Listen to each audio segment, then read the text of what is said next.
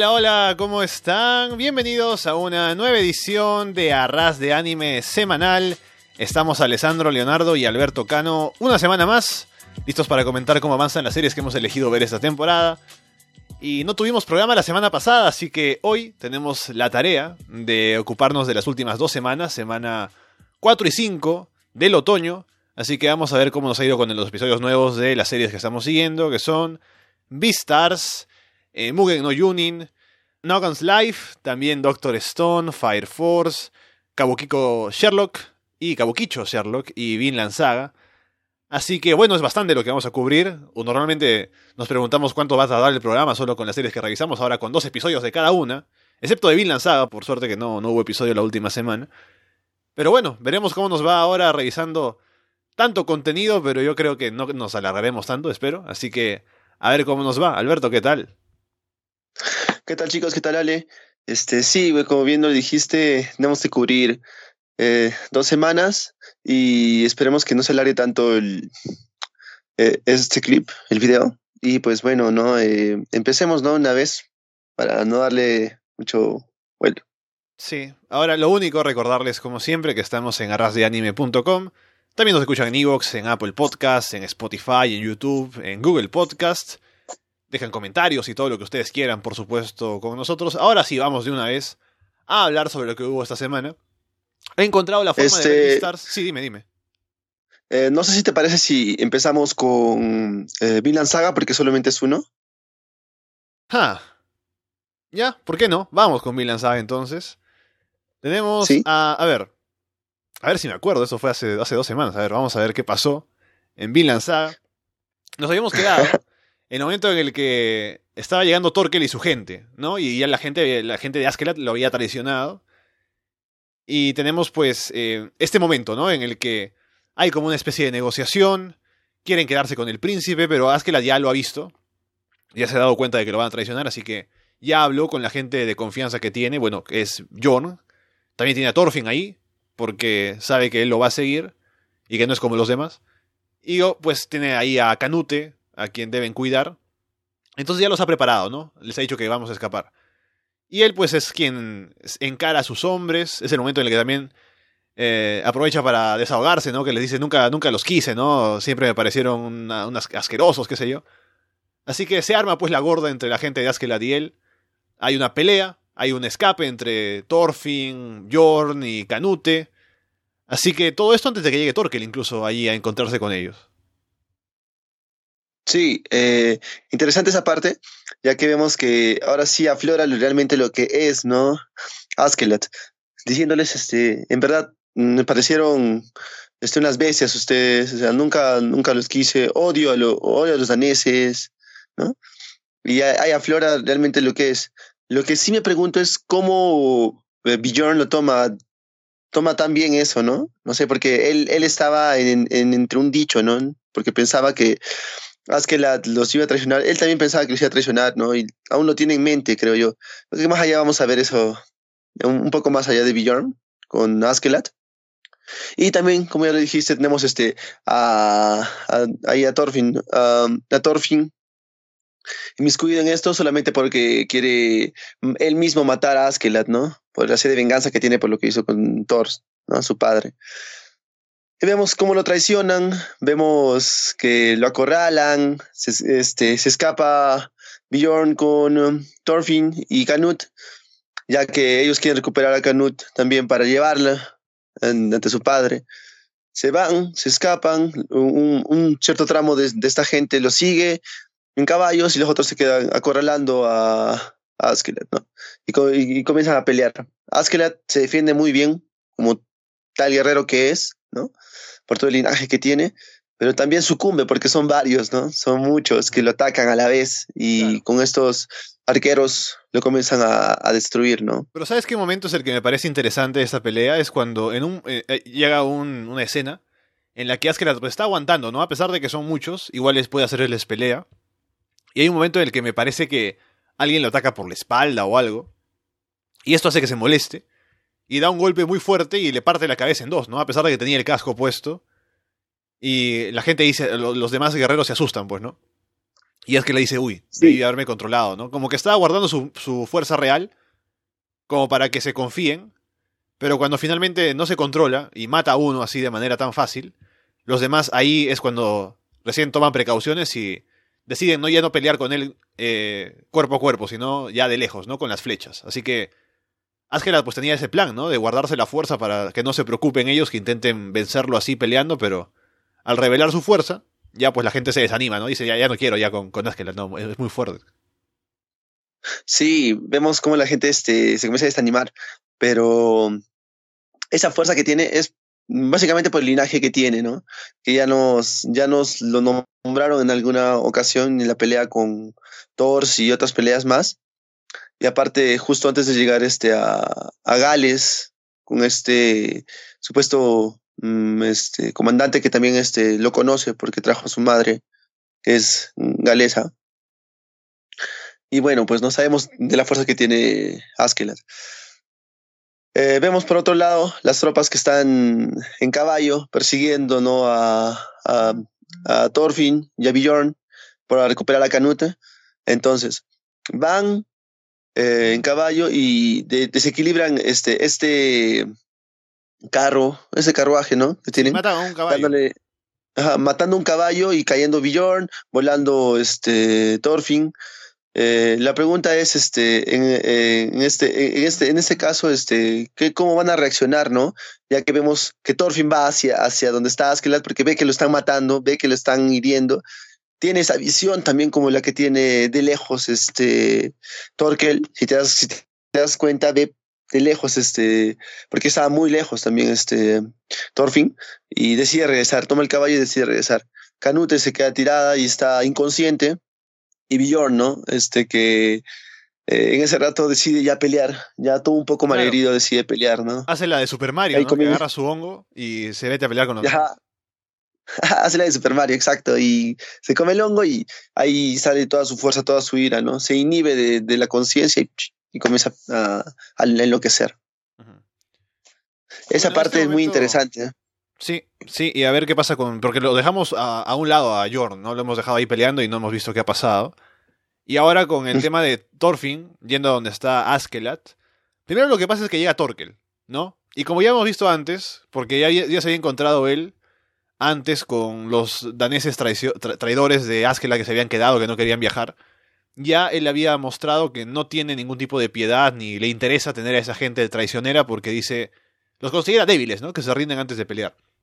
Entonces, ya uno se imaginaba que cuando llegara a encontrarse con esta gente que traicionó a Askeladd, tampoco iba a tener pues idea de, de hacerlos sus aliados, ¿no? A pesar de que ese era el plan de ellos. Y más bien se interesa en saber quién es Askeladd.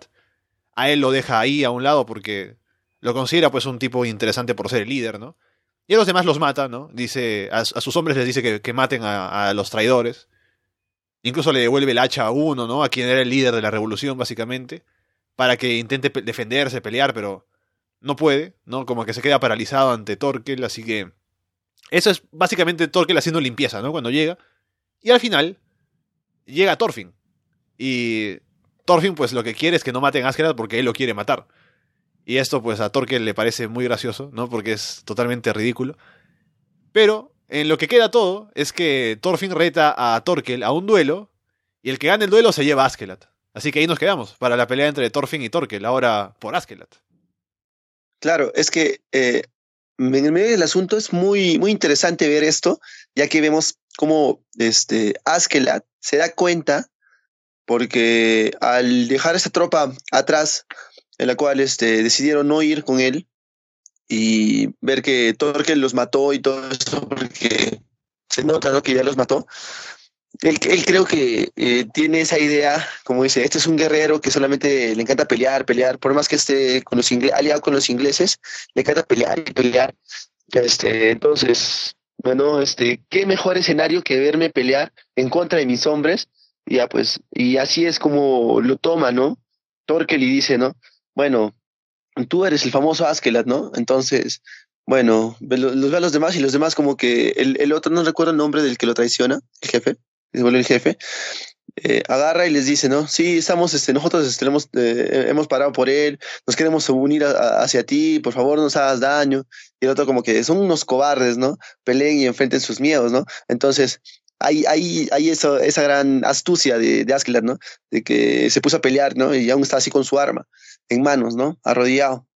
Y agarra y Torque dice, bueno, entonces dejemos vivo a Askelat y matemos a los demás. Pero dejen a, si encuentran a un tal, este, eh, a un tal Thorfinn, déjenlo, déjenlo este para mí. Pero a los demás los mata y Askelat le iba a dejar vivo en general, ¿no? por el hecho de, verlo pelear, ¿no? Y aparte de, idear todos, todos estos planes, ¿no? Que, que le, le, gustó a él, este, a Torkel, ¿no? Y al final vemos cómo, cómo llega, ¿no? Ya, ya, ya lo dijiste, llega Thorfinn y ahí pues no se, se hace el enfrentamiento y dice, no, pues, ah, entonces vemos que eh, ahí, este, eh, la dice, no, este niño vino, como que la malogró, mi plan, malogró mi idea porque ya iba, ya iba a estar libre, ya los iba a alcanzar, iba a estar con ustedes y te vienes acá a pelear con él, ¿no? Y como que todavía creo que Askeladd no sabe cuál es la fuerza de, de Thorfinn, ¿no? Porque ya lo demostró en, en, una batalla que tuvo con Torkel, cortándole los dedos, ¿no? Y es emocionante ver esa parte porque ahí va, ahí va a ver la verdadera fuerza y creo que va le va a tener un poco más de cautela y respeto a, a, a Thorfinn, ¿no? Sí, veremos en qué termina esto, pues Torkel es el guerrero más fuerte que hemos visto en la serie, aparte de Thors. Así que Thorfinn en teoría no debería poder ganarle, pero a ver qué pasa, porque no creo que lo vayan a matar. Pero veremos en qué queda esto y quién gana el duelo pues para quedarse con Askerat. Y qué ha pasado con Yor también y con Canute al otro lado. Sí, este, veremos qué es lo que realmente pasa. Este, yo creo que Bjorn, bueno, va a matarlos a los, a los que están ahí con Canute, a ver si quieren llevársela. Y este, también eh, eh, ¿cómo, cómo va, va a recibir e, esa noticia de que este, tiene, una, tiene una fuerza casi tal igual a la de su padre, ¿no, Thorfinn? ¿Cómo recibir esa noticia? Es que lo vamos a ver en el siguiente con la batalla, ¿no? Supongo que es una batalla final, no sé, pero ya lo veremos en el siguiente episodio, ¿no? Con respecto al siguiente episodio, bueno, pues no sabemos que no se, no se emitió, ya que este, eh, se emitió en su lugar un campeonato mundial de paratletismo, ¿no? Y eso fue lo que cortó la emisión de este, del, del capítulo de esta, de esta semana, ¿no? De esta última semana. todo el segmento hablando de Canute en femenino, así que no te querido corregir. Pasemos a la siguiente serie. Que es... Ah, no, es que, es que en verdad, es que en verdad este es, bueno, es que en verdad cuando tú lo escuchas o cuando, cuando lo ves es Canute, no, no le dicen, con, o sea, no lo hacen con, con, una determinación varonil, no lo hacen con una determinación femenina, pero es, es varón, ¿no? Es varón. He visto la forma de, de ver Beastars antes que, o sea, más o menos a la hora que sale, que es antes de todo lo demás, así que vamos a empezar con Beastars esta semana. Y bueno, primer episodio. Tenemos a, a Luis en la enfermería, luego de su actuación, ¿no? Que se había terminado desmayando y, pero como tú dijiste, ¿no? Ya habían cerrado el telón, así que la gente no lo vio desmayarse. Pero sí los demás. Sí, sabía que no cerraron el telón, bien. Estaba ya muy lastimado, entonces tuvieron que. En lo que queda todo eso es que tienen que reemplazarlo, ¿no? Porque no puede ya estar en la segunda noche para poder eh, continuar eh, con, con, la segunda presentación de, de, la obra. Así que ahora entra el tigre, ¿no? Que no recuerdo cómo se llamaba, pero ahí está, como el próximo protagonista de la, de la obra.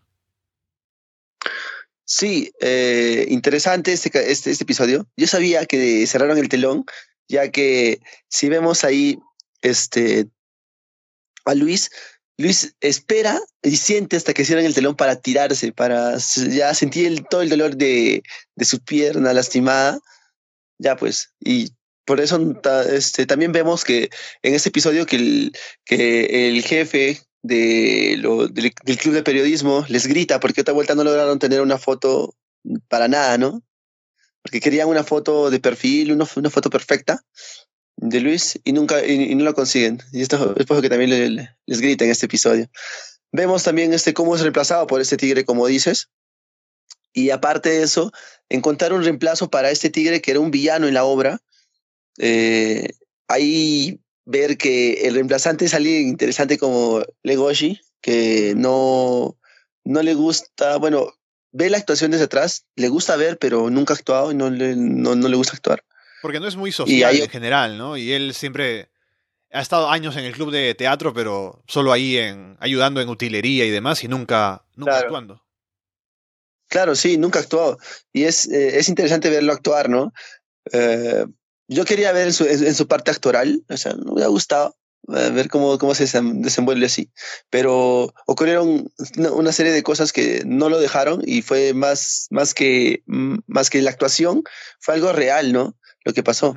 Vemos que el tigre es el que toma la batuta y todo, y, lo, y no lo hace mal, no, no lo hace mal, lo hace muy bien, pero ahí tenía este, algo que le da como fuerza, digamos que una droga, ¿no? Que es este, la sangre de... De un conejo. ah, co- la sangre de un conejo, ¿no? Y ahí es Sí. como que Legoshi este, siente, siente eso y como, le, como ya está enamorado, pues, ¿no? De, de Hai, ahí Claro. se llama la coneja, Haru, Haru. eh, de Haru. O sea, Ya la- se la enamora de Haru. Con esto es que supuestamente la sangre de conejo, ¿no? Si estamos hablando de carnívoros, es como para ser, más agresivo, ¿no? Para. como una droga, ¿no? Básicamente, como tú decías. Y él, Legoshi, al oler esto, ya con eso nada más, ya es como que le despierta algo, ¿no?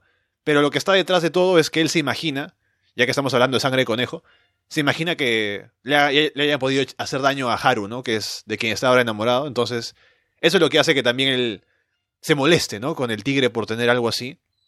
Y en el escenario, luego de que el tigre ya estaba actuando normal, ¿no? Legoshi se supone que es uno de los villanos, pero él sale y se, se lanza a atacarlo, ¿no? Directamente, o sea, ya sin actuar. Y se pelean de verdad por un momento, ¿no? Eh, lo golpea duramente en el escenario. La gente que está viendo la obra como que se pregunta qué está pasando, ¿no? Si esto es actuado, ¿no? Y luego al final, es, es un- es- este episodio es el mejor episodio de la serie hasta ahora, por cierto. Y se abrazan ambos, ¿no? Y en el abrazo el tigre le hace una herida también en la espalda con las garras. Y como que se quedan hablando un momento, ¿no? Acerca de los instintos, de el ser eh, un carnívoro, ¿no? El darlo todo ahora en la actuación, ¿no? Eh, de Legoshi por fin expresándose. Y es un gran cierre también porque al ver toda esta situación, aparece eh, eh, Luis, que estaba lesionado, pero de alguna manera sale ahí para poder poner orden, ¿no? Salir como, salir como el verdadero protagonista, hablar del tigre como si fuera un, un impostor, ¿no? Y él más, más, más o menos lo que hace es guiarlos para que todo esto, que ha sido una pelea de verdad, se pueda dirigir hacia algo más que sea como parte del espectáculo, ¿no? Y salvar la obra. Y queda muy bien al final. Claro.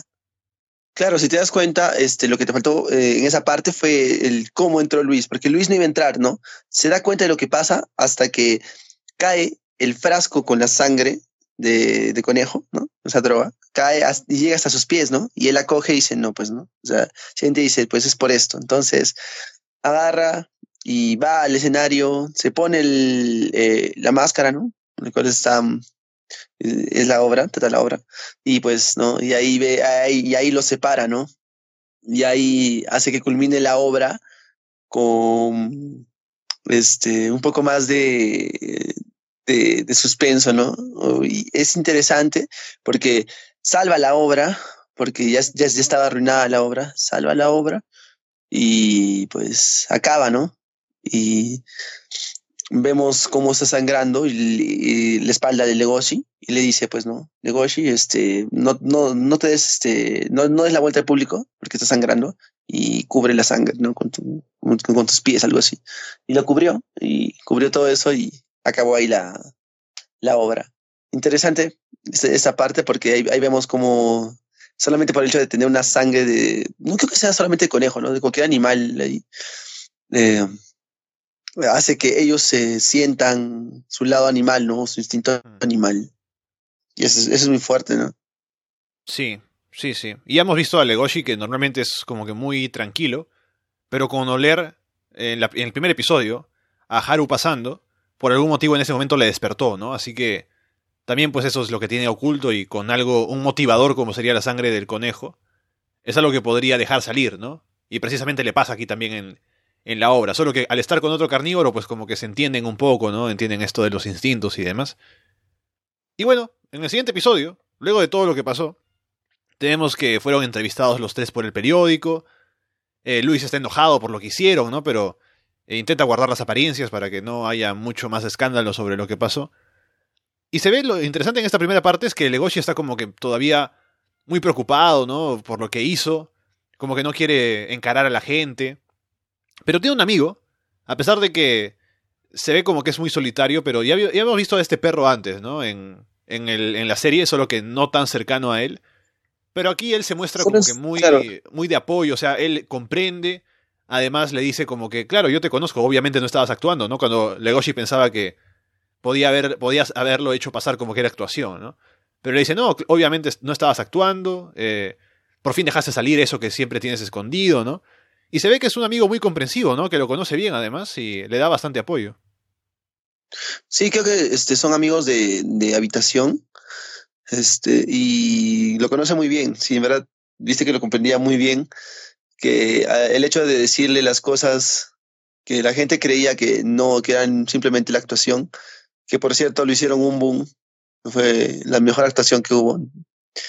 eh, hace que hace que hace que Legoshi no al decirle eso no pues yo sé que no, no es una actuación pero que bien lo maquillaste no y, le, y Legoshi se sorprende, ¿no? dice, bueno, que ya me conoces, ¿no?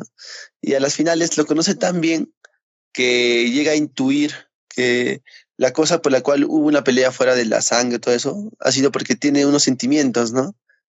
Legoshi tiene sentimientos, ¿no? Y, y no lo creía tan, tan así, tan callado, tan cerrado. Claro, como que en un momento lo ve y le dice, como que estás medio cambiado, ¿no? ¿Qué habrá pasado? ¿Te has enamorado? Le dice así como un comentario solo para fastidiarlo, ¿no? Y luego Legoshi se queda como que con una cara y le dice, oh, ¿de verdad? Y ahí es cuando recién quiere saber, ¿no? Que, ¿Quién es? Sí, y es interesante porque lo molesta con el hecho de, de la cola, ¿no? Y Legoshi también, porque dice, ah, ¿por qué mi cola se mueve? ¿O por qué, mi es, por qué este está, está así levantada, ¿no? Debe ser eso algo extraño. Y ahí su amigo el perro le, le, le molesta, le dice, sí, moviendo la cola y todo eso, ¿no? Y sí, y, y sí, Legoshi se da cuenta que está enamorada y y al momento de irse eh, con sus amigos, este, los amigos del, del, del teatro, ¿no? Decide él, ¿no? Ir a ver a, eh, ir a ver a la coneja, ¿no? Ajá. Porque es de, de, quien está enamorada, ¿no? Está enamorado. Sí, y el, el, momento que es impactante del episodio, que me dejó así en estado de shock, es cuando en un momento se ve que Haru está con alguien y habla con él como si tuviera mucha familiaridad, ¿no? Como si hubiera estado muchas veces. Que no sabemos, o sea, sabemos que no es una relación formal porque sabemos cómo es Haru, ¿no? Y lo que dicen de ella y todo lo demás.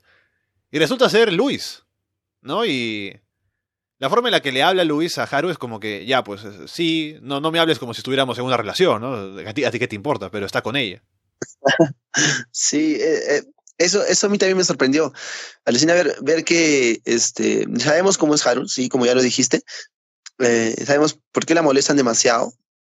Y es irónico ver a, alguien recto, correcto, que es el que le hace todo perfecto, que es Luis, con ella, ¿no? Y en una situación como que él, como la que ya sabemos, eh, impactó totalmente. Ese fue el hype de este, de este episodio, de este segundo episodio, que a mí eh, particularmente me dejó en shock. Porque, ¿qué, qué dirá Legoshi? O sea, o si es que se llega a dar cuenta, ¿qué pensará o qué llegará a decir, no? No sé claro. si lo enfrentará. ¿no? Porque ya sabemos que Haru, por cómo es, pues para Legoshi estar con ella es comprender pues su, su, vida pasada, ¿no? Y el hecho de que haya estado con tantas personas y todo lo demás. Pero cuando estamos hablando de que está con alguien que eh, él respeta, y aparte que le ha ayudado bastante, ¿no? A, expresarse más, ¿no? A, que se preocupa por él, ¿no? A pesar de todo, que es Luis. Eh, eso es algo que si en un momento pues llegamos a ver que encuentra que esto está pasando, pues va a ser curioso ver cómo reacciona, ¿no? Va a ser difícil para él seguramente. Y bueno, lo que pasa con esto es que llega el verano y tenemos ya actividades, ¿no? Que están preparando y eh, ya llega el momento en el que eh, Legoshi dice voy a buscar a Haru, ¿no? Entonces va a buscarla. Justo cuando está buscándola, justo cuando está llegando a donde está ella, hay un momento en el que le hacen bullying, le hacen caer ahí con una maceta que tenía eh, Haru. Y le hablan, ¿no? Las chicas ahí. Y Haru como que responde, ¿no? Se molesta y les grita, ¿no? Les dice que, que, que te importa, qué sé yo. Eh, y justamente llega Legoshi por detrás, ¿no? Y las chicas se, asustan, se van. Haru piensa que es porque, por el gran discurso que les ha dado, pero no, es por Legoshi que está detrás. Ahí es cuando hablan un rato y se van a comer. Y esta escena de, de, la comida es muy interesante porque ya sabemos que Legoshi tiene problemas Y además se muestra, ¿no? Hay problemas para comunicarse, que se pone nervioso además por tener a Haru delante. Y uno ve a Haru ahí y uno piensa que puede estar relajada, ¿no? Pero en realidad no, porque a pesar de todo, aún tiene ella también los instintos y comer con un lobo, pues es para él, ella difícil, ¿no? Porque sus instintos le dicen que debe correr, ¿no? Que debe estar asustada cuando lo ve masticar, ¿no? Así que para ambos es un, es un momento muy incómodo, ¿no? A pesar de que quisieran un poco comunicarse, ¿no? Sobre todo Legoshi, que tiene como la idea ahí de... Eh, debería decir esto, esto, otro, pero al final no puede. Sí, eh, es muy, el momento es muy incómodo para los, para los dos. Eh, tanto, yo creo que un poco más para Legoshi, porque Legoshi, a Legoshi le gusta. y sabemos que Haru todavía no, no encuentra ese sentimiento que tiene Legoshi, pero el temor de que es un carnívoro y que y todo eso, al ver sus colmillos, hace que un poco siente ese miedo, ¿no? Ella. En cambio, Legoshi, él, él tiene un temor de, de, expresión por el hecho de que es una persona que me gusta y no sé qué decirle, ¿no? Hmm. Y los dos hacen un choque ahí que a la par no llegan a ninguna conclusión. Solamente este Haru se despide de, se despide tan rápido por, por el temor de, de eso, ¿no? De, de que se lo comiera y ya, pues ahí, ahí acaba esa escena. Pero vemos a un Legoshi como que, rayos, debía hacer algo más, o no sé qué debía hacer para poder entablar una conversación con ella, ¿no? Poder hablarle, ¿no? Mm. Y se queda ahí. Es, es interesante esa parte, muy interesante. Y luego se van caminando juntos ya como a manera de despedida, ¿no? Cuando pues no ha pasado nada y dice, bueno, ya volveremos caminando, pues al menos, ¿no? Y al final hay un momento en el que Haru tiene como un zapato desatado o desacomodado y no puede acomodarlo bien. Y luego dice, no, déjame hacerlo a mí. Eh, y le acomoda el zapato y se quedan mirándose, ¿no? Por un momento. Y como que ahí hay algo, pero todavía pues ahí nos quedamos. A ver, a ver si finalmente pueden comunicarse mejor o algo, ¿no? Porque creo que ahí recién le pregunta el nombre, ¿no? Recién, recién le, le habla, ¿no? No sé si al final es su imaginación o no. Creo que finalmente sí le habla. Pero ahí nos quedamos un poco ya con un paso más, tal vez. Sí, yo creo que es un paso más que da Legoshi para poder eh, dejar de, inhibirse, para poder hablar con ella. Y pues no sabemos qué pasará, como ya lo dijiste. Espero que, bueno, por lo que vimos, va a tener una relación un poco más cerca, pero lo interesante acá va, va a ser cómo va a tomar eso de su pasado, ¿no? De, de Haru y aparte lo de Luis y todo eso. Es un laberinto, ¿no? Que se entrelazaban muchas cosas que poco a poco iremos desenvolviendo, ¿no? Y muy interesante estos dos capítulos, más que todo el primero por el, por el enfrentamiento, que fue muy bueno, que acabó con una buena obra al final, que nadie, nadie supo nada, pero bueno, veremos cómo se desarrolla, ya que están en, esto del verano y esas cosas de, un evento o, o, una obra de teatro que va a tener en verano. Veremos cómo le sale, qué tal es y en los siguientes episodios. Pasemos a hablar de Mugen no Junin. El primer episodio que tenemos es en el que aparece un supuesto monje que se llama Eiku Shizuma, habla ahí con, con Manji, ¿no? Lo ve ahí con un mapa de los doyos de Lito Ryu. Le habla un poco, le propone como que se unan o algo. Hay un ataque, eh, o sea, un ataque a traición de él. Luego Manji responde y básicamente lo mata ahí, pero resulta que este tipo es, al igual que Manji, inmortal. Tiene lo mismo, los gusanos sagrados, ¿no? Como él llama. Así que tampoco puede morir. Y se quedan, pues, eh, ambos con esta idea de que, pues, cada uno es inmortal y demás. Pero, el momento en el que atacó él a Manji, su espada tenía un veneno. Y eso hace que los gusanos no puedan regenerarse. Así que Manji está literalmente, ahora sí, como que afectado de manera que podría incluso morir, ¿no? Por primera vez. Sí, muy interesante ver a este monje, a Shizuma, ¿no? Con este poder que también tiene Manji interesante esa parte, ya que también este, antes de, atacar y de, pelear, eh, tienen una, una, pequeña discusión en la cual este, Shizuma no le dice que en verdad eh, le gustaría formar parte, que, que quedan como que un equipo para poder eh, destonar ¿no? esto del, del, ya que este, él, él, siente que puede, porque conoce, ¿no? Porque, porque Shizuma es parte, ¿no? De esto. Y ahí este Manji se niega y, y ahí comienza la pelea. ahí vemos cómo, cómo lo, lo, llega a afectar, ¿no? Llega a matar a, estas, a estos gusanos sagrados eh, eh, de Manji, ¿no? Que ya, no, ya, ya, ya lo regeneran, pero a tal punto de que también le causan daño, un daño grave, que puede ser hasta mortal, ¿no? Y ahí vemos también cómo, cómo Rin es, el, es ella quien lo salva, ¿no? Con unas como que bolitas que tenía de su para, la, para, el, para el veneno que tú que tenía de, de, sus antepasados, de su linaje, ¿no? Y se los da.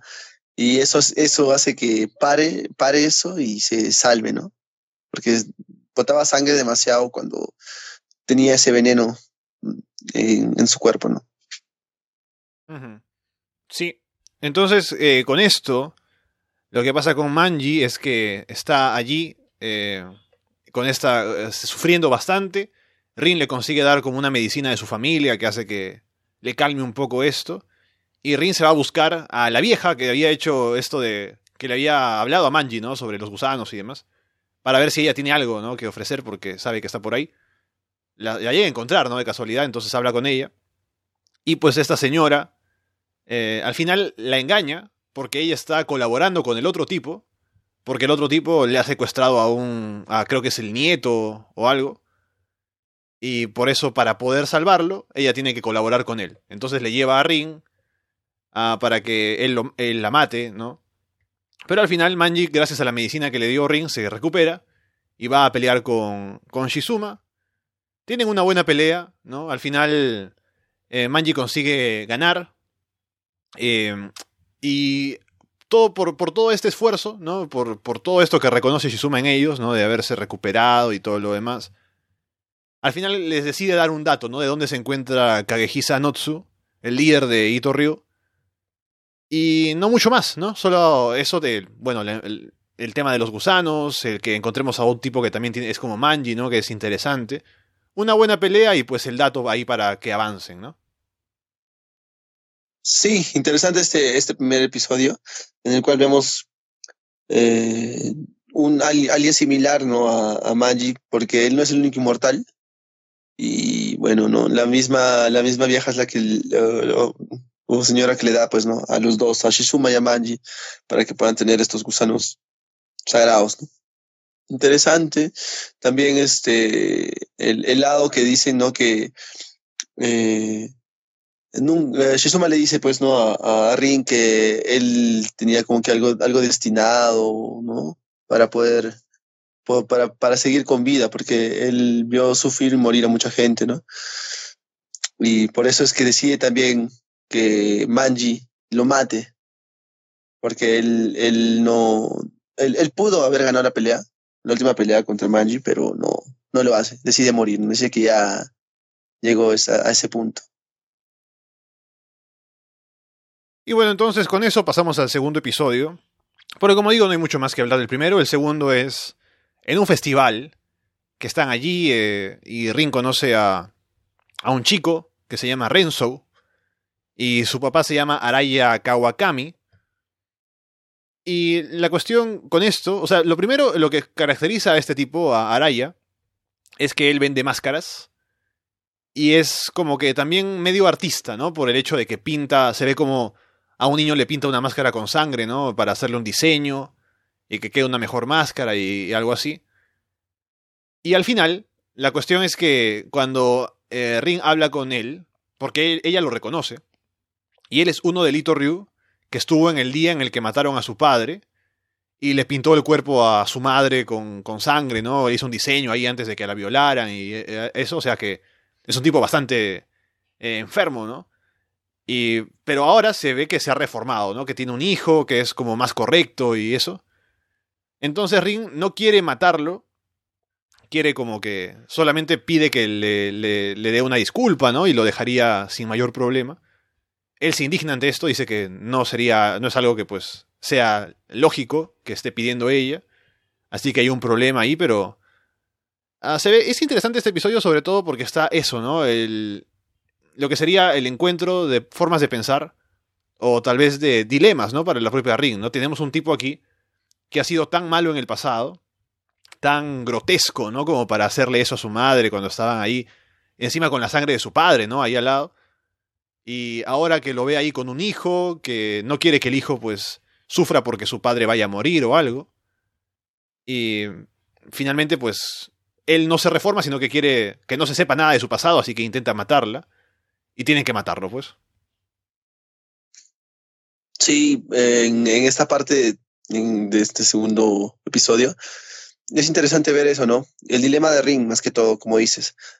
Eh, Ring no quiere que eh, el hijo de este Araya sea un sea alguien como ella, ¿no? Que busque venganza.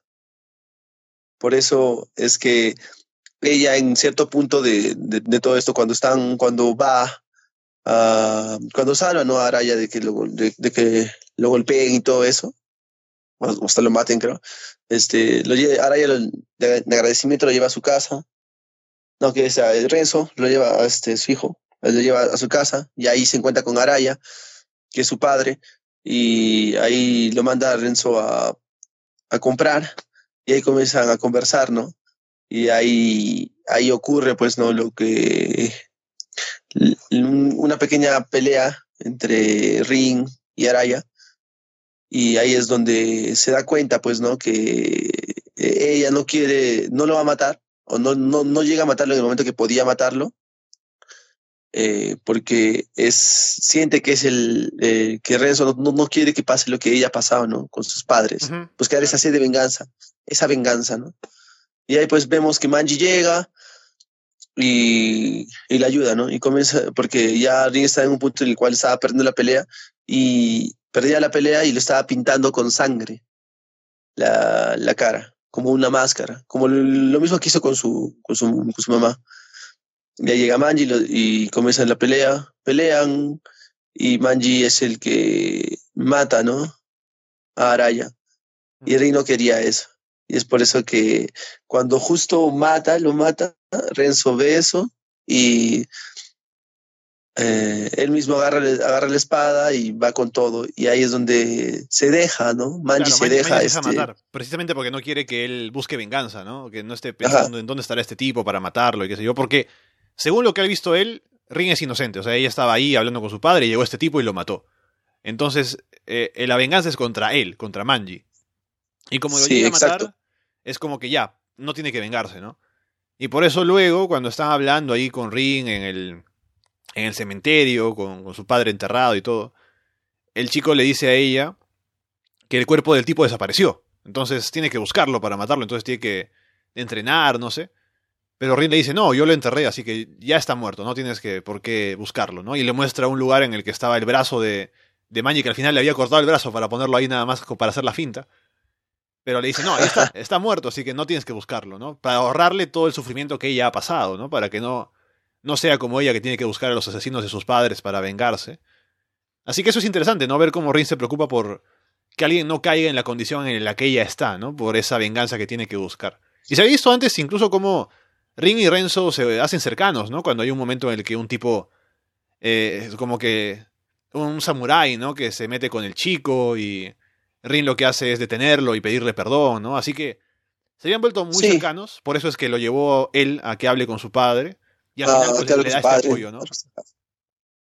Sí, en verdad sí, y es muy bueno ver esto en este capítulo para ver qué es lo que, bueno, piensa hacer, ¿no? Al final, porque ya sabemos que Ring conoce, ¿no? Este, a, a Kagehisa, porque tuvieron una charla en anterior capítulo, anteriores capítulos que sí, tuvo una charla con él y pues ya, ya sabemos cuál es el poder de Kagehisa, cuál, cuál, qué tan fuerte es él y qué es lo que al final pensará hacer, ¿no? Este Ring con todo, con todos estos dilemas que tiene, ¿no? Bueno, ahí está entonces dos episodios buenos de Mugen no Yunin. O sea, buenos en acción y todo, como siempre. No, tampoco diré que muy destacados, pero tuvieron temas interesantes ahí para tratar, así que bien por ellos. Vamos ahora con Nogon's Life, que te digo, estoy leyendo acá, acá, un poco las notas que tomé de los episodios. Recuerdo más el primer episodio que el segundo. El segundo estoy viendo esto y digo, ¿qué, qué, qué ha pasado acá? Pero bueno, ya, ya recordaremos un poco más. En el primero nos habíamos quedado con lo de Tetsuro, ¿no? Habiendo robado el cuerpo de, de Yuso, yendo ahí a, a, pues, a buscar... Eh, porque lo que él quiere es salvar a los chicos, ¿no? Que están ahí también como él, siendo con experimentos y todo. Entonces, al final, lo que pasa con esto es que descubren que pues no es Yuso, sino que es el propio Tetsuro, ¿no? El chico que está eh, fugitivo, que lo está controlando con el... ¿Cómo se llama? Harmony. Y entonces... Harmony. Lo que hacen es eh, que haya un, una pelea, ¿no? Entre, entre la chica, que ya se descontroló, Ende, y él. Y él por eh, la cantidad de, de fuerza que ha tenido que utilizar en Harmony, ya siente como que ya no tiene fuerza suficiente, ¿no? Y se ve atrás lo que le llaman el Dead Ring, que es como un círculo rojo alrededor de un nervio ahí en la parte de atrás, un chip, que indica que pues está quedando sin energía, ¿no? Para poder eh, seguir eh, utilizando su, su, poder. Así que... Se, podría morir. Claro, ajá, exacto. Y se queda pues eh, ahí sin impotente, no puede hacer nada. Y es cuando Yuso pues puede recuperar el poder de su cuerpo, o el control de su cuerpo, y con eso él consigue em, ya pues eh, él actuar, ¿no? Y enfrentarse a la chica, un poco detenerla hasta cierto punto, ¿no? A ayudar a Tetsuro. Y pues eh, lo que él hace es proteger en un punto a, a también eh, a Tetsuro, pero también quiere como que darle una lección, ¿no? Por lo que hizo. Así que al final el hecho de que haya tomado su cuerpo, si bien es algo que Yuso pues no, no le gusta, también siente que fue necesario para que él entendiera un poco cómo son las cosas, ¿no? Y bueno, en eso, eso es el episodio, ¿no? Se basa en este, esta pelea con Ende y cómo salvarla. Ah, sí, interesante porque es un, es un gran dilema para. Es, es un gran dilema, tanto para Tetsuro, ahí que está. Eh, en el simple hecho de querer salvarlas, pero no consigue salvarlas porque ya con este poder eh, de los Extent, pero que es un poder bien raro, que es una transformación que tiene, ¿no? Esta, esta chica, eh, que pierde tanto el control, que tiene que utilizar el arma, que la cara, ¿no? De, de, de Yusu para poder derrotarla lo mata y ya, poder, al momento de matarla queda como que con un trauma este Tetsuro, como que nunca en su vida había utilizado un arma para poder, para causar daño, no para matar a alguien. No, no lo había hecho.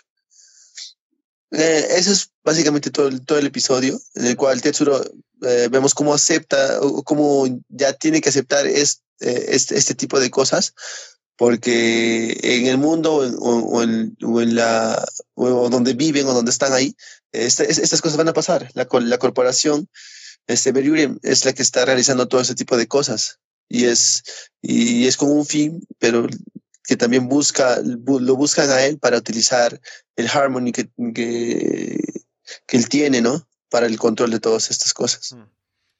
El detalle importante del episodio es cómo Yuso le permite a Tetsuro utilizar el gatillo, porque ya había dicho en el primer episodio, y lo repite también acá, de que solo, solo va a permitir que toquen el gatillo aquellos en los que confía, o a quien acepta, y no va a aceptar a nadie, ¿no? Porque es un, un rebelde, un renegado y todo lo demás. Pero al final, pues, eh, le permite a Tetsuro que use el gatillo porque está en una situación desesperada. Y con ese gatillo pues consiguen ganar esta pelea.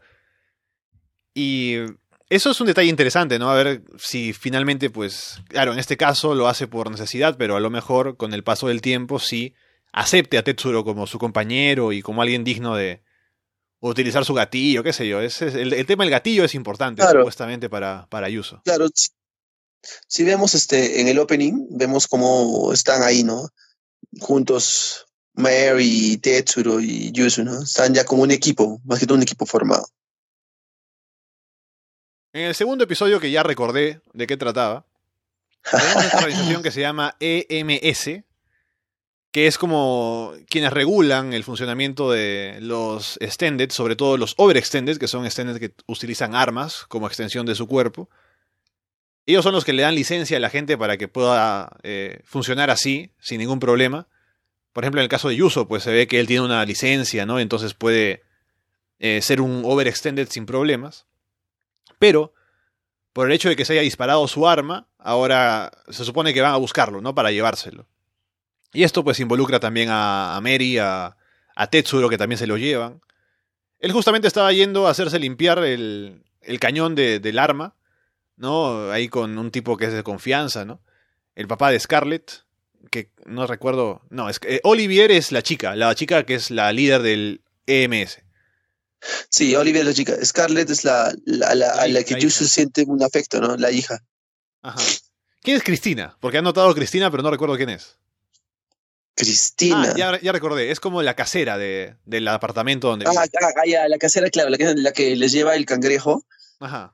Claro, para que, para que lo coman. Y ahí, ahí donde siente, este, porque al inicio del capítulo vemos como este, eh, Cristina le lleva, ¿no? Pues un cangrejo de, de- de agradecimiento, no sé por qué, pero para que lo coman, lo compartan. Eh, y lo compa y Yusu no quiere comer, Mari sí, y Tetsuro lo cocina, creo, él es el que lo cocina, y al final se- no quiere comer el cangrejo porque le recuerda a la, a la chica, ¿no? De, a la cual le disparó. Ajá. Y pues tiene, tiene todavía ese, ese, re- ese recuerdo de haber asesinado a alguien porque él quería salvarla, pero no, no, no, o sea, todavía está en, ese, en esa etapa o esa, esa parte de aceptar, de aceptar, ¿no? Cómo es, este- cómo es ese mundo, ¿no? Sí. Este episodio fue en general más interesante que el anterior porque nos presenta nuevas cosas. Porque al final todo este tema de que se van a llevar a Yuso y a la gente es en realidad una máscara porque hay una cooperación en realidad entre ambas partes, ¿no? Él y Olivier pues se conocen de hace tiempo. Olivier como que como que se le, se le arrima, ¿no? Y Yuso pues no le hace caso. Y la cuestión es que están como que colaborando y más bien llevárselos a ellos es como protegerlos de Beriuren, por lo que es algo que más bien es a, a favor de ellos, a pesar de que Tetsuro quiere atacarlos, ¿no? Pero Mary le dice, no, hay que confiar en Yuso. Y lo llevan, los llevan a la prisión Wunderbender, donde justamente cuando están llegando hay eh, una fuga de un prisionero que se llama Huck Bear. Está atacando ahí y aparece un tipo que se llama Cronen, que es como que un guardia, ¿no? De esa prisión, que es muy, a pesar de que Olivier es como la directora, él es como que muy rebelde, ¿no? Como que no le hace mucho caso, como que hace lo que le da la gana. Y parece un personaje problemático, ¿no? Que ya veremos finalmente qué es lo que puede hacer como para meterse en los planes de Yuso y demás. Pero ahí está, y veremos qué pasa. Y hay un criminal que supuestamente ha, escapado, si no me equivoco, y tienen que buscarlo, y que es muy peligroso, según dicen, que se llama Hayden Gondry. Sí, es el, es el, eh, ¿cómo es esto? ¿Cómo dijiste? El, ex- el extended, el overextended eh, número uno, básicamente, ¿no? Es, ya, es, lo que dieron a entender, el overextended número uno, que es el más peligroso de todos, ya que este, le dijeron a este Cromen que, Cromen que di- Cromen dijo, este, yo me voy a hacer cargo de él, y, él, y ellos dijeron, es muy peligroso, no te recomendamos, dejémoslo ahí, porque todavía este, no se sabe mucho sobre él en general, pero es muy peligroso porque es el overextended número uno. El primer overextended. Ujú. Así que ahora pues la cuestión es que veremos seguramente esa búsqueda de este tipo y a ver cómo termina encajando Yuso y los demás en esta estrategia con EMS, donde se terminan quedando, ¿no? Y qué más pasa con Olivier, ¿no? Porque recién ha aparecido el personaje, pero se ve interesante, así que a ver qué pueden hacer con ella, que aparece mucho en el opening, en el ending, así que debe ser importante. Sí, básicamente es importante ya que se conoce a Yusu y, digamos, no, digámoslo, ¿no? Este, donde trabaja o lo que lo que hace es como que si, si fuera una, capitana dentro de un cuartel de policías, ¿no? Que regulan a estos overextended, como ya lo dijiste. Entonces, eh, es una gran ayuda porque conoce a Yusu y vamos a ver, porque también los rescata y los ayuda de la corporación Beriuren, porque a ellos no les gusta tanto estar inmiscuidos con Beriuren porque ellos utilizan a estos overextended para sus, para sus fines o propósitos, sacándole piezas y todo eso. Y ella, ella lo que quiere es un poco, un poco alejar de, de- ese tipo de cosas. Veremos qué es lo que, cómo se relaciona con ellos, qué es lo que hacen y cómo pues colaboran, ¿no? Para, para que puedan ah, en general. Este, atacar o estar en, contra de la corporación Beriuren, ¿no? Lo que hemos visto es que la chica Ende eh, se supone que la están re- rehabilitando, ¿no? Que eh, al final la pudieron salvar, ¿no? Lo que no sé es si al final Anne, la otra chica, murió. Eso no me quedó claro. Ya, ya veremos si aparece o no.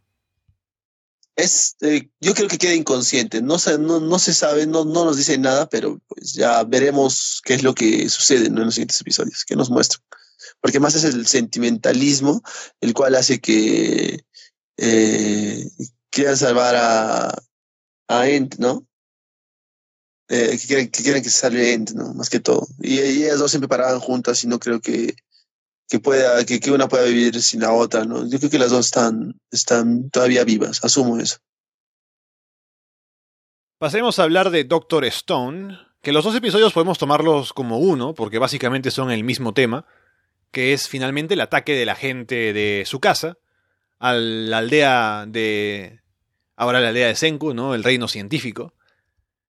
Y llegan allí y tienen como ventaja numérica, porque son un montón.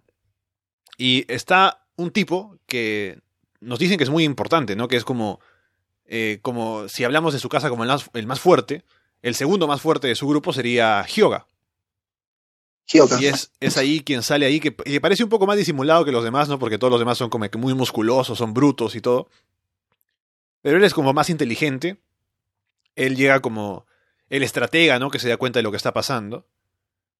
Y se da cuenta, por ejemplo, de que Kinro lo que quiere hacer es llevarlos a ellos a un puente para así reducir la ventaja numérica. Y también otra forma en la que los engañan es haciéndoles creer que tienen pistolas, ¿no? Así que eh, es un enfrentamiento, pues ahora directo, entre la gente de su casa y la gente de, del, del, reino científico. Y también para hacerle saber a su casa que ahora Senku sigue con vida. Sí, vemos en este episodio como eh, Chrome, eh, como Chrome, como este, todos eh, que están ahí, están eh, juntos y listos para pelear. Todos generan y aparte de eso, en plena pelea, están con espadas. Y si te, si, si te, das cuenta, ¿no?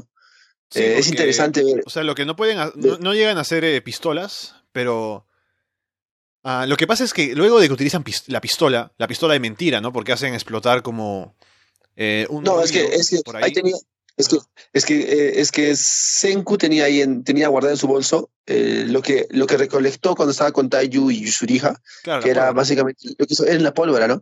Eh, y, a, y, ahí es donde Gen agarra y hace el truco para poder salvarlos, ¿no? Y, a, y agarra, este, le hace que dispare y le dice, pues, este, al más fuerte, ¿cómo se llama este? Al, Magma. A, a, Magma, claro, le dice a Magma que tiene una piedra lo más fuerte, lo más lejos tira la piedra y, a, y como que él, él, para salvarlos hace que eh, Senku dispare y agarra y lo, lo, evita, ¿no? Como que solamente el sonido y el, el estallido de la pólvora como que lo desvía, ¿no? Y lo que se hace creer que, que, tiene pistolas, lo que hacen los otros es decir, ya, volvemos cuando haya eh, día de lluvia.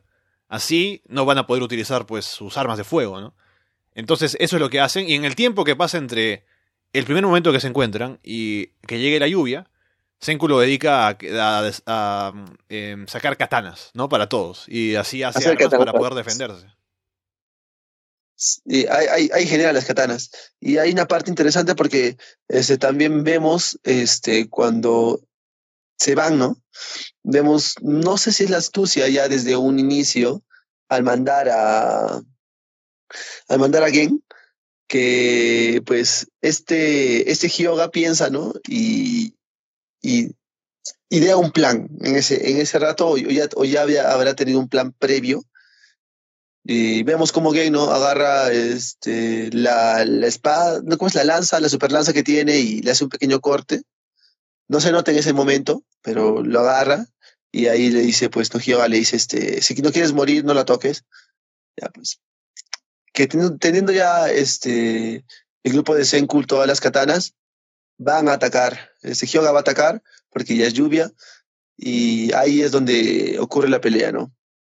Ocurre la pelea, eh, están, ven las katanas, se sienten un poco derrotados. Este, ahí a Hyoga su lanza, su super lanza se le, se le rompe y ahí comienza a analizar y dice, no, pues, entonces fue, fue Gen, fue Gen el que básicamente hizo esto. Y ahí Gen dice, no, pues de la pista y todo eso cómo pues este Suika se da cuenta de la, o sea, le, le, van a buscar la pista y Suika encuentra las, las pistas que deja Gen, lo encuentra y le da una pequeña, una pequeña este, arma filosa, que en el cual este, hace que corten pues no su lanza. al momento de tocarla. Y ahí su lanza se rompe y solo quedan, pues, ¿no? Este, eh, ahí, ahí queda, pues, este, Senku, Kohaku, Chrome, Ginro, ahí con, con las espadas, ¿no? Y Magma también con la, con, con la espada quedan ahí. Eh, en contra de, de Hyoga, ¿no? Ya, ya se sienten derrotados y Hyoga ahí le dice, pues, no es así. Y ahí aparece, no recuerdo el nombre de esta chica, que... Umura.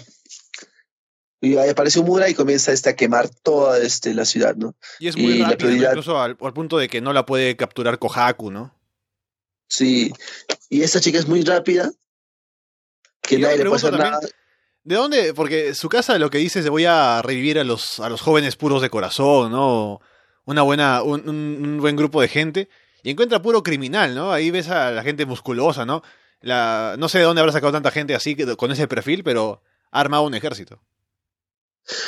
Sí, este, si te das cuenta, este, Gen, al momento de contarles sobre Hyoga, en cierta parte del, del, de los episodios, eh, ahí cuenta, ¿no? Cómo, este, cuál o cómo es la idea de, de tener un, de, armar una sociedad, ¿no? Para su casa. Es que tanto así que Hyoga y su casa se, se juntan y comienzan a hablar y, y, y, ves como la gente es un poco más cavernícola, ¿no?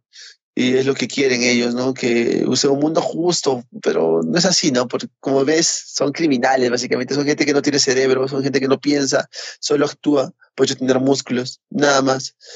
No, y comienza a hablar tanto así que a, a Game no le, no le fascina ese mundo, ¿no? Siente un poco de temor. Y pues es por eso que al, traicionarlos elige el bando, ¿no? De, la ciencia, más que todo. Entonces la aldea un poco que se aísla para para no sufrir los daños de todo este incendio y todo lo demás. Y Suika lo que hace es hacerse perseguir, ¿no? Por la gente, de, de, la gente de su casa, ¿no? Que va tras ella. Y ella lo que hace es llevarlos hacia donde está eh, los gases venenosos, ¿no? De cuando fueron a reunir esto para lo que necesitaban. Y pues lo que hacen es ir a rescatarla con las máscaras, ¿no? Kohaku, Senku. Y al final la mayoría mueren, ¿no? Por estos gases. Los que sobreviven son, pues, eh, Homura y Hyoga. Y ya se sabe, ya van a volver a contarle a su casa. Van y le cuentan, además, que ya se han dado cuenta de que Senku está vivo. Y su casa pone una cara de what the fuck, ¿no? Eh, ya como molesto por esto, por que se entera de que Gen le había mentido y también de que Senku, pues, está vivo. Y el estar vivo hace que él pueda crear una sociedad que él no quiere, ¿no? Que es la de nuevamente la ciencia y las armas y eh, unos controlando a otros. La evolución y todo eso. Ajá. Y sí. se ve como también, en un momento se ve como eh, cuando Senku o cuando eh, su casa ha revivido a Hyoga, le muestra su, su reino, ¿no? Y se ve como la gente como que le tiene devoción, ¿no? Como que lo ve como un gran líder. Tiene una novia ahí, o no sé si será su novia, pero la chica que está ahí con él. Y es como un líder casi de culto, ¿no? Con esa gente que está ahí en su pueblo. Sí, eh, interesante ver ese, esas cosas. El ver este, uno, lo de Suica, lo que, hizo Suica es interesante para poder eh, salvar al pueblo, porque se estaba quemando, todas las casas, las aldeas se estaban quemando, y salvar a los niños, salvar a todos, que salgan, y ya tenían como que algo ideado para atacar en ese rato, ¿no? Y ahí Suica, como dices, ¿no? Se los lleva hacia las montañas donde está este, este gas venenoso que es, no recuerdo la sustancia química, y los lleva hasta ahí. En cual Chrome va con, este, con Kohaku y, y la salvan también este, a, Suica. Ahí vemos como Hyoga agarra y, utiliza como, como conejillos de India a estos musculosos y los bota uno por uno para ver si aún siguen ese veneno. Y sigue el veneno y los mata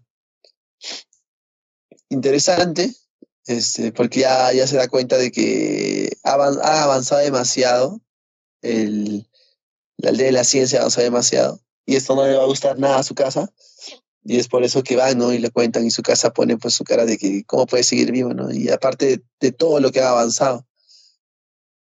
Interesante hasta cierto punto que eh, ellos van a idear su, su, su, su plan de atacar ahora, ¿no?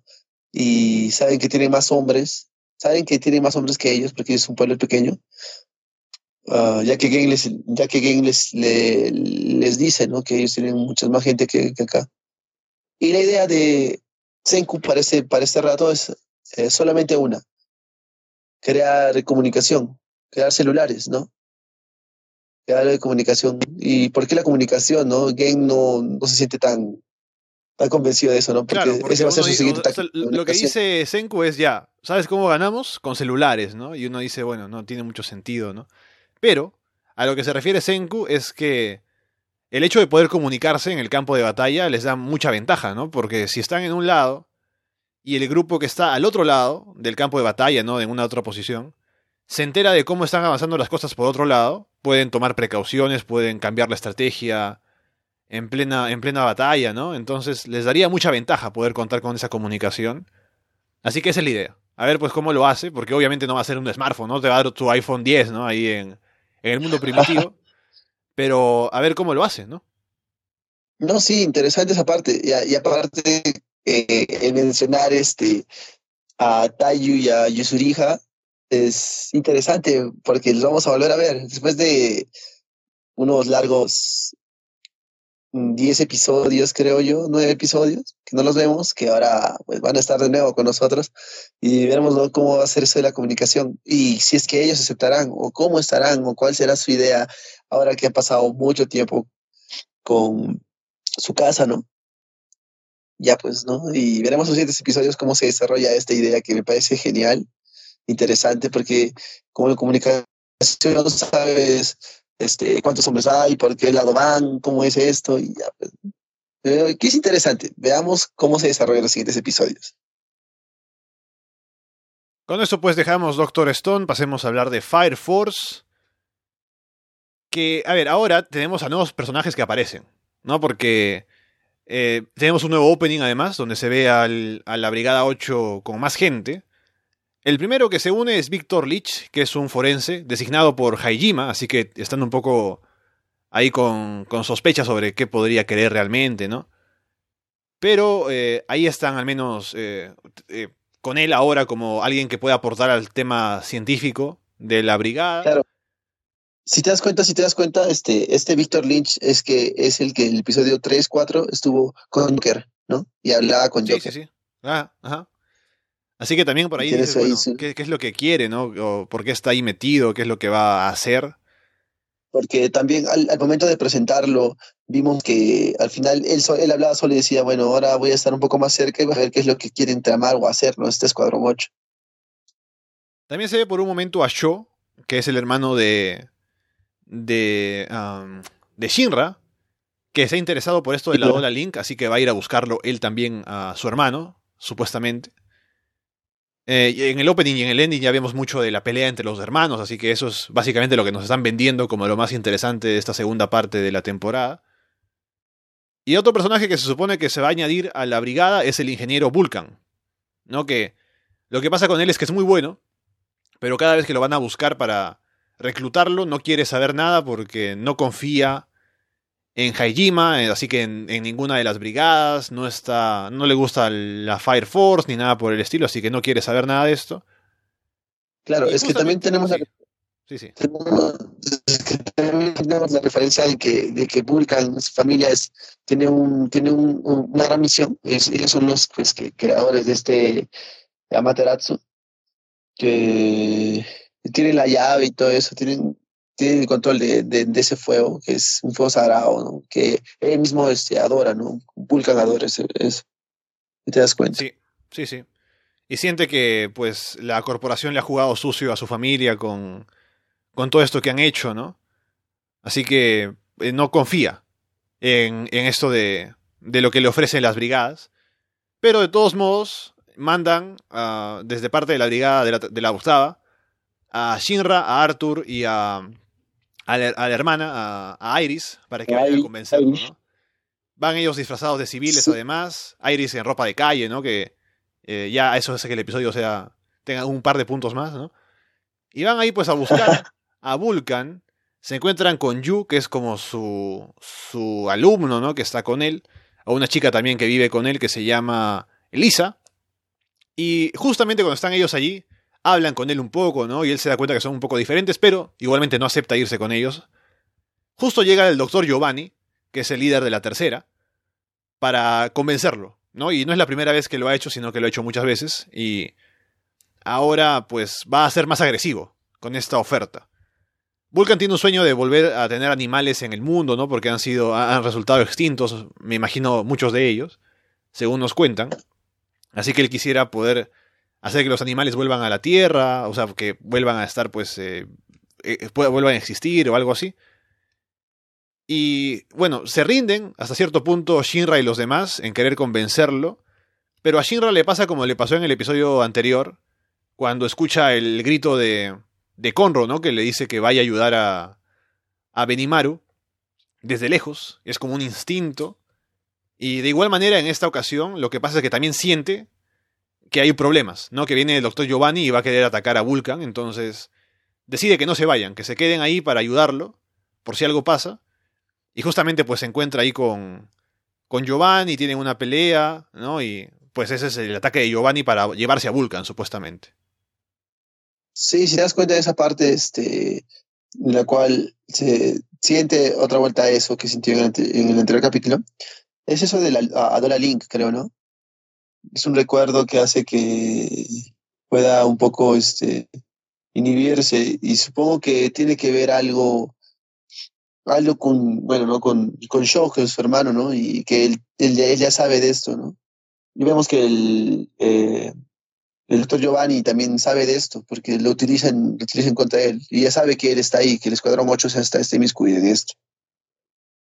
Es interesante ver esa parte en, en, en esta parte del episodio Luego de eso que eh, más que todo este es, es, es algo, mm, ¿cómo, puedo, cómo, explicarlo? O sea, diferente porque eh, es un demonio, o sea, Shinra tiene el poder de un demonio que no debería, no debería apoyar, sino este, como que dice, no purificar, ¿no? Esto, este, estos tipos templarios son los que hablan, ¿no? Acerca de eso. Se ve que Giovanni tiene una afiliación con el evangelista, ¿no? Porque entre sus... Entre lo, lo, que habla, ¿no? También menciona que eh, sirve al evangelista, que todo esto es para su, su, fin, ¿no? Y por eso quiere quitarle la llave a Vulcan, la llave que supuestamente tiene, para Materasu, para con eso hacer algo, ¿no? No se sabe qué, pero algo va a hacer con eso y necesita la llave, y esto, pues, eh, para el evangelista. Y ese es el plan, ¿no? En medio de todo esto, tenemos una parte muy graciosa que es cuando Arthur, pues, para poder pelear y defender a, Vulcan, tiene que sentirse un caballero, ¿no? Porque no, está con su arma. Entonces le da como que una espada y además le, arma como una capa, ¿no? Una, un atuendo. Y él por un rato se siente caballero, ¿no? Y eso hace que su fuerza sea muy elevada. Pero luego se da cuenta de que está mal vestido, ¿no? Con un, un burro en lugar de caballo, ¿no? Con, con unos harapos, ¿no? En lugar de una armadura de verdad. Entonces ahí se le baja, ¿no? El, el ímpetu y, y se vuelve más débil, ¿no? Y ahí le ganan. Pero fue gracioso ver ahí Arthur, pues, motivado, ¿no? Con, con Silver, ¿no? Su, su corcel, que al final era un burro. Esa parte fue muy graciosa. Ver a su, ver este Arthur pensar que, era, que tenía un caballo y era un burro. Muy, pero muy graciosa. Luego de este, ver eh, cómo se le crea un arma, no es un arma, sino le crea algo que pueda usar como arma que hace que su, su, su, fuego sea como la patente, ¿no?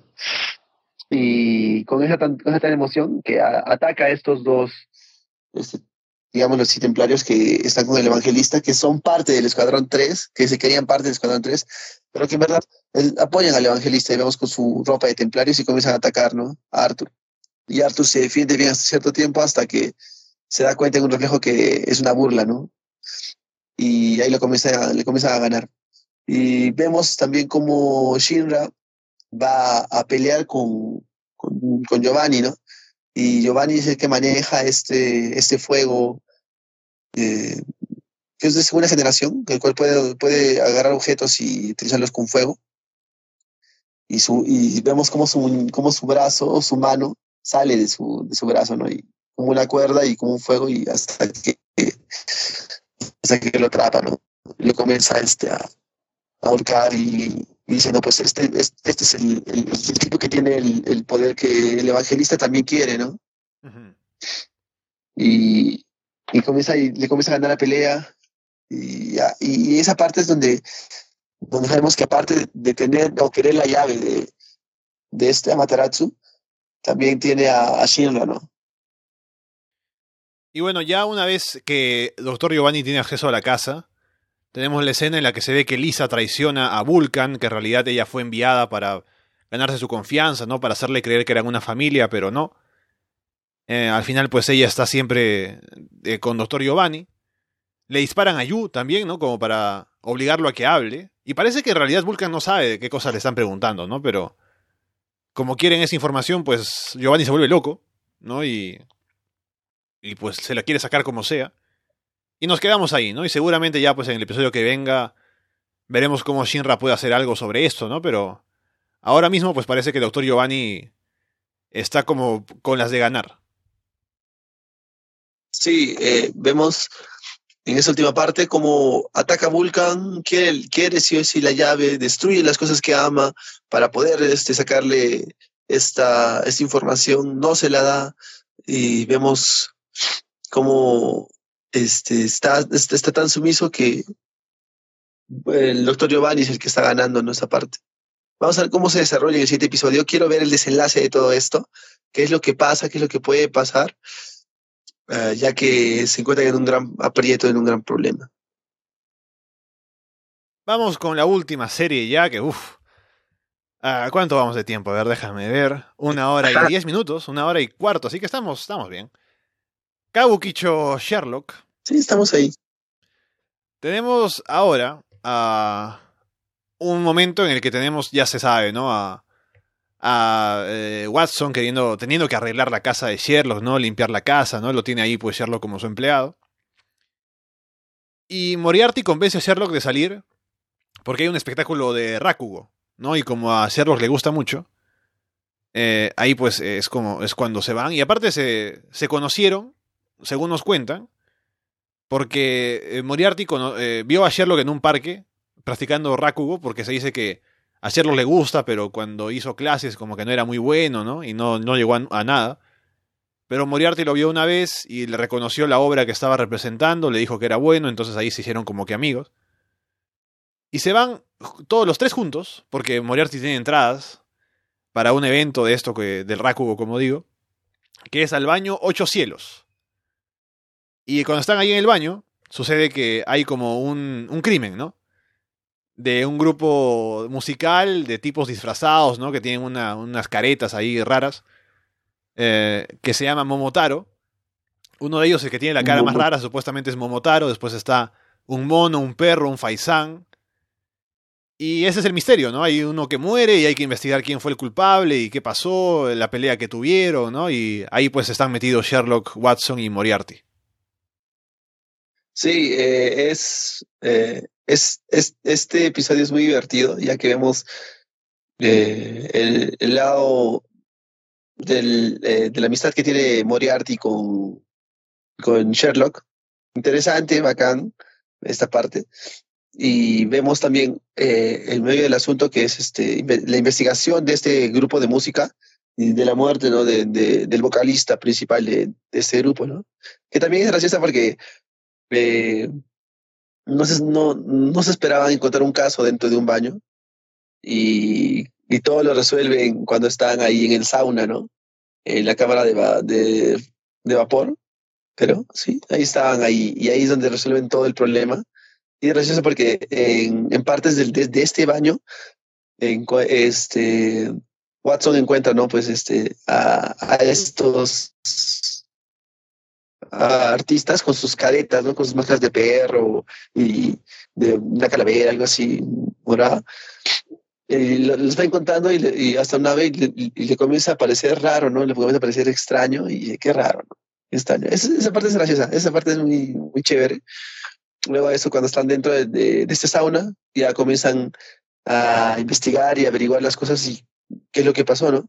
Y vemos, cada uno cuenta su historia cómo, qué es lo que sucedió. Primero hubo, una discusión este, entre el ave, entre este que tiene la careta de ave, contra el vocalista y se fueron hasta los golpes. Luego el, el, el perro es el que el perro dice que es el culpable porque él fue el que eh, el, el, que el que se vistió, ¿no? O el que utilizó la careta de, de este vocalista porque eh, para hacerse pasar que estaba también en el sauna con ellos, ¿no? Y básicamente este, no fue así, ¿no? Al, al, al, final vemos que cuando le dicen, no, queremos que confiese que si tú fuiste culpable, si, ¿por qué lo hiciste? ¿Por qué esto? ¿no? Y ahí el, ahí el que tiene la careta de aves el que confiesa, dice, no, pues no, yo fui. Fue una pelea, le metió un golpe tan fuerte que fue el que se chocó y, y murió. Y ahí lo ocultaron en, eh, ahí se ve cómo lo ocultan dentro del estuche de la guitarra, no el cuerpo. Y esa Y parte final, es, eh, es, es el- muy el tema con interesante. el grupo es que ah, para declarar al culpable o algo, eh, se supone que el que murió dicen, no, ese no tenía talento, así que no queremos que tu vida se arruine por haberlo matado, ¿no? Que merecía morir, qué sé yo. Y eso también es lo que complica el caso, ¿no? Que no quieren confesar, saben quién lo hizo, el otro no quiere decir que lo hizo él, ¿no? No está seguro si lo mató o no. Eso hace que sea un poco más complicado, pero al final pues se deduce que, que uno lo mató y los demás lo ocultaron, o uno de ellos el que sabía lo ocultó, para que no se perjudicara, pero al final se llevan a todos detenidos, ¿no? Para, para ver qué es lo que pasó, pues. Sí. Eh, y ahí, ahí es donde, donde acaba ese caso, donde ya sabemos cómo nuestro queridísimo Sherlock es el que, mediante un racudo dentro de la de- dentro del sauna, es eh, que resuelve todo el misterio, ¿no? Y lo cuenta de manera muy graciosa. Lo que tiene interesante es conocer un poco más de la relación de Moriarty y Sherlock, ¿no? Sabiendo además que Moriarty Sí. pues tiene algo ahí que al final vamos a, a ver seguramente. Eh, como que... un- Claro, porque Sí. como que porque si te das cuenta, ya lo dije anteriormente, es que en las obras literarias Moriarty es el archienemigo, ¿no? de Sherlock, ¿no? Ujú. Y ve- veremos qué es lo que pasa más allá. Ya se le ha visto también alguna cosa por ahí, así que... Veremos, pues, porque de, de esa relación que tienen, que parece que es de amistad, ¿no? A ver qué podría pasar. Y en el segundo episodio lo que tenemos es eh, la concentración en, en las hermanas, ¿no? En, no recuerdo el nombre de la otra, la protagonista de este episodio es Lucy, ¿no? La que parece hombre. ¿Cómo se llama la otra? ¿Te acuerdas? Ah, claro, es que sí, eh, eh, una es Lucy, la protagonista, y la otra es Mary, la Ajá. que, este, bueno, es la menor, porque vemos como las, las, las dos se escapan, ¿no? De, del otro lado, del, del otro extremo de, de la ciudad, porque son dos lados, ¿no? El este y el oeste. Y se escapan, ellas, ellas quieren escaparse oeste hasta, hasta llegar a Kabukishi. Y llegan a Kabukishi y ahí pues no es donde ocurren muchas, muchas cosas de pequeñas. Y, pero siempre juntas, ¿no? Como hermanas. Y es por eso que todo lo que, lo que quiere Mary, Lucy se lo da. O intenta dárselo, ¿no? Ajá. Por no verla triste. Sí, en esta ocasión lo que quiere Lucy es meterse a una escuela, ¿no? Que cuesta mucho dinero. Y Lucy dice, ya, yo te consigo el dinero, ¿no? Ya veo cómo hago. Y se pide prestado de alguien y de alguna manera lo, ti- lo tiene que pagar en un cierto plazo, ¿no? Pero lo que pasa es que cuando ella es muy fan, o se ve, ¿no? Que es como que muy admiradora de un, de un sumo. Y ve ese sumo, se emociona, va con él, ¿no? Y es algo que justamente les parece curioso a quienes la ven porque no están acostumbrados a verla pues así, ella es usualmente muy seria, ¿no? Pero va allí toda una fangirl, ¿no? De este sumo. Y le cuentan que el dojo de los sumos está como que eh, cerca de cerrar, tienen una deuda, una cosa así. Y justamente lo que deben es la cantidad que ella ha pedido prestado, que son, me parece, 20 mil yen, no, no recuerdo cuánto era. Pero la cuestión es que ella, tiene, ella decide entregarles ese dinero, pedir otra vez el dinero prestado, o sea, tener una deuda que es el doble, para poder darle el dinero a Mary. Y al final, con todo esto, lo que sucede es que la estafaron, ¿no? Porque el sumo no tenía esa deuda, sino que le hizo creer a su subordinado que la tenía, entonces él se la, le pidió el dinero. Y todo esto es como para ella una decepción porque ella pensaba en el sumo este, en Omiyama, como alguien muy admirable porque cuando eran niñas, él las ayudó en un momento, ¿no? Cuando estaban ahí en la calle recién llegadas. Y por eso ella lo recuerda. Pero eh, ahora, con el paso del tiempo, como el sumo, pues este ya está en decadencia, ¿no? Y tiene que eh, pagar para, para ganar, ¿no? Para ganar torneos y cosas así. eh, necesita ese dinero, ¿no? Y por eso se lo robó básicamente a Lucy. Y después una decepción para ella, ¿no? Ver cómo su, se cae esta, esta imagen que tenía de su héroe. Y Sherlock es quien descubre eso, ¿no? El que hace la, deducción de lo que pasó con Omiyama y todo lo demás. Sí. Eh, todo lo que hace, como vimos bien Lucy, lo hace por Mary.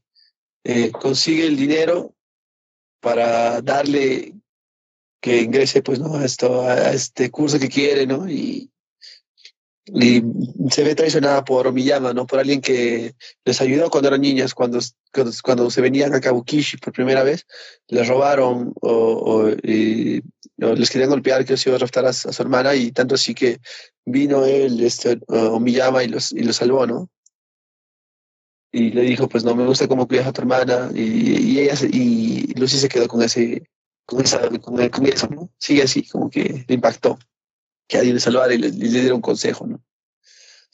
Al, al, al final de todo esto, eh, vemos que recupera, va donde me llama, Lucy recupera el dinero, le dice, le dice, pues no, que en verdad sentí un poco más de, de, de, de aprecio y todo eso, y Omiyama es el que dice, no, pues por el hecho de que estoy en decadencia y todo eso, lo hice, robé el dinero, pero no quería hacerlo, y, sé que está mal, y le devuelve, ¿no? Y ahí este, Lucy le dice, pues, ¿no? Eh, le da el dinero y le dice, pues, no, toma, toma, gana la pelea, pero nunca olvides tus valores, ¿no? Nunca olvides tus ideales, o cómo eres, porque es bueno, ¿no? Eh, o me llamas siempre sí bueno solo lo hace por salvar su, su trabajo y todo eso. Y en general, eh, vemos como Mary a las finales llega, supongo que a pedirse otro préstamo más, o el, no recuerdo esa parte, y hace que Mary también este, obtenga, ¿no? Al, su... al, final, al final Mary se da cuenta de todo el sacrificio que ha hecho su hermana y como que se lo reconoce, ¿no? Y le agradece y le dice que no tiene que sacrificarse tanto por ella y todo lo demás. Pero al final Lucy termina trabajando en un cabaret, ¿no? Como anfitrión, como anfitrión varón. Eh, y, pero Mary también, sin que ella lo sepa, trabaja en el mismo lugar, ¿no? Ella como anfitriona mujer. Y terminan trabajando en el mismo lugar. Sí, lo más gracioso es que la plata que le pidió era para un vestido Ajá. que le gustaba a este, a este dueño del cabaret, ¿no? Supongo. O el que el dueño de los, de, de, no los detectives, que le gustaba, y ella se lo compra, ¿no? Mary lo, se lo compra y se lo pone y dice, ¿para eso el dinero? Pues sí, y estás trabajando acá y trabajemos, ¿no? Aunque se ríe y ya, te engañé. Y eso fue todo el episodio, más que todo. Y gracioso, interesante, jocoso, como para salir de, de mucha acción que, que tenemos. Me, me, pareció muy bueno este, este episodio de Kabukichi, ¿no? De Sherlock. Estamos ya cerca de la hora y media de programa, hemos cubierto todo lo que teníamos que ver esta semana. Ya estaremos con suerte la próxima temprano para poder hablar de los episodios de, que, de la semana que ya pasó, porque estamos grabando esto viernes, así que falta solo básicamente Vinland Saga del domingo. Así que bueno, veremos cómo avanzan las series luego de habernos puesto al día. Y no sé si has visto alguna otra cosa más que quieras comentar por ahí de pasada. No, no, no pude ver este, todavía nada. Y recién este, voy a estar este, al tanto de algunas cosas que quiero ver. Tampoco este, vi One Piece estos días y quiero mm. Retomar esas cosas y ya pues ya estaré contándole algunas novedades. Claro, yo también por tener que grabar esto todavía no vi los siguientes episodios, así que hay que hacer maratón ahora en los días que vienen para verlo todo. Ah, y... como una teletón, sí. Claro, y lo que, lo que sí te quiero decir es que Bruto está bien interesante, ahora con esta historia de el regreso al pasado, ¿no? Hay una conversación entre Sasuke del futuro y Naruto del pasado que es muy emotiva, ¿no? Así que recomiendo que la vean, ¿no? Al menos por la nostalgia vale la pena. sí, está, muy interesante porque logré ver algo de, de, del encuentro, ¿no? Y creo que para los que no han visto, lo, sí lo recomiendo. O sea, es algo más que todo interesante, ¿no? Que regresa a, a los inicios de lo que es Naruto, ¿no? Y sí, me, me gusta el encuentro que, que tienen con, con, Naruto, cuando se ve Boruto con Naruto, están ahí. Y más que todo, este, eh, me quedé en la parte que supongo que van a entrenar con, con Jiraya, ¿no? Y ya pues voy a seguir viéndolo para ver qué, más da, porque sí, te, te da más que todo una, pequeña nostalgia en todo eso. Sí. Y bueno, con eso entonces nos vamos despidiendo. Recuerden que nos pueden dejar comentarios sobre todo. No solo lo que hablamos nosotros, sino que si quieren hablar de otra serie también, recomendarnos cosas. En arrasdeanime.com, también en YouTube, en Evox. Nos pueden escuchar también si es más cómodo en Spotify, en Apple Podcast, en Google Podcast. Y con eso dicho, por ahora los dejamos de parte de Alberto Cano y Alessandro Leonardo. Muchas gracias y esperamos verlos pronto. Hasta luego chicos, nos vemos en la siguiente emisión del próximo podcast.